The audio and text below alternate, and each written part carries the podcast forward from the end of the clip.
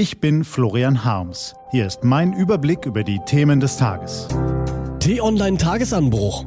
Was heute wichtig ist, Mittwoch, 11. August 2021. Vieles wird einfacher, doch die Nadel hängt in der Schallplattenrille.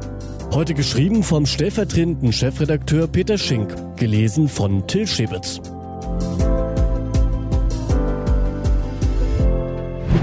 Der Anfang vom Ende bleibt verschoben. Hatten Sie schon mal den Eindruck, dass Ihnen persönlich das richtige Maß verloren gegangen ist? Weil Sie zu viel essen, zu viel arbeiten oder zu viel Geld ausgeben? Es ist eine Binsenweisheit. Nicht zu viel und nicht zu wenig von allem. Das hilft. Doch was ist zu viel? Was ist zu wenig von etwas? Was ist noch gut? Was ungesund? Wer im Leben Antworten auf solche Fragen finden will, braucht einen guten Kompass, an dem er seine Mitte ausrichten kann. Nur wer weiß, wo Norden ist, kann in eine bestimmte Richtung losmarschieren. So ein menschlicher Kompass besteht aus Parametern wie arm und reich, schlank und dick oder schön und hässlich. Er ist für jeden Menschen individuell. Er ist erlernt, anerzogen, erfahren und er ändert sich im Laufe eines Lebens.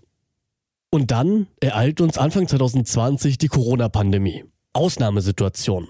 Schulen und Geschäfte schließen, viele Menschen gehen in Kurzarbeit, einige verlieren ihre wirtschaftliche Existenz.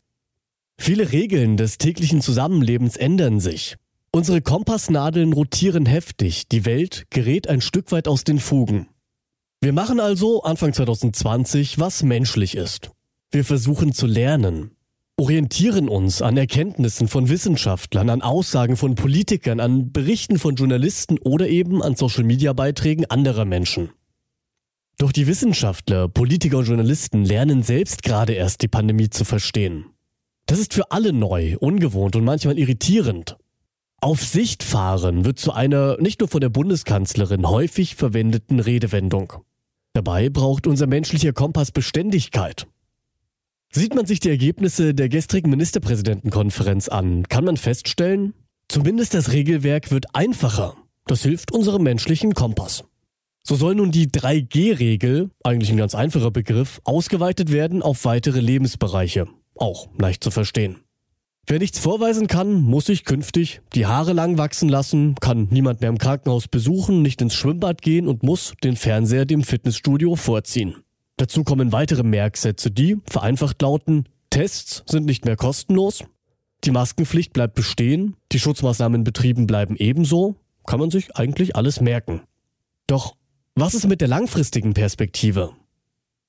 Die Ministerpräsidentenkonferenz stellt fest, die epidemische Lage von nationaler Tragweite dauert nach ihrer Einschätzung an.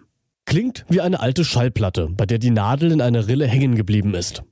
Auch in der abschließenden Pressekonferenz wenig dazu, wann denn die epidemische Lage endet. Merkel sagte lediglich, man strebe eine Impfquote von 70 bis 75 Prozent der Gesamtbevölkerung an. Bayerns Ministerpräsident Markus Söder sagte, die Rechte für Geimpfte würden im September oder dann danach besprochen werden müssen, weil rein juristisch Einschränkungen nicht länger verargumentiert werden könnten. Es wird also weiter auf Sicht gefahren. Die Ministerpräsidentenkonferenz ist auch das falsche Gremium. Es soll dazu dienen, gemeinsame Regeln für die Bundesländer zu finden, nicht Perspektiven für unseren menschlichen Kompass. Das ist Aufgabe der Regierungskoalition. Doch die ist mitten im Wahlkampf. Da packt man die heiklen Themen ungern an. Vor der Bundestagswahl bleibt es also dabei. Der Druck auf die ungeimpften wird über den Geldbeutel erhöht. Über alles weitere wird später gesprochen. Bis dahin hängt die Nadel in der Schallplattenrille. Dabei muss Merkel eine Sache längst gelernt haben. Die Menschen verlangen danach, dass ihnen eine Perspektive aufgezeigt wird, damit sie ihren Kompass ausrichten können. Das ist sie mindestens den rund 60 Prozent Geimpften schuldig. Was heute wichtig ist. Die T-Online-Redaktion blickt für Sie heute unter anderem auf diese Themen. Bei der GDL wird gestreikt. Mit nicht einmal 24 Stunden Vorlaufzeit, während in elf Bundesländern noch Ferien und damit Reisezeit ist. Zugleich die Menschen überfüllte Züge aufgrund der Pandemie fürchten.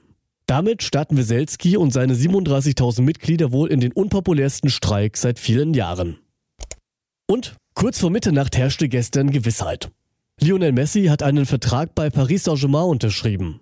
Ich freue mich darauf, in Paris ein neues Kapitel meiner Karriere zu beginnen, wurde Messi in einer Mitteilung des Clubs zitiert. Diese und andere Nachrichten, Analysen, Interviews und Kolumnen gibt's den ganzen Tag auf t-online.de. Das war der T-Online-Tagesanbruch vom 11. August 2021. Produziert vom Online-Radio- und Podcast-Anbieter Detektor FM. Den Podcast gibt es auch auf Spotify. Einfach nach Tagesanbruch suchen und folgen. Ich wünsche Ihnen einen frohen Tag. Ihr Florian Harms.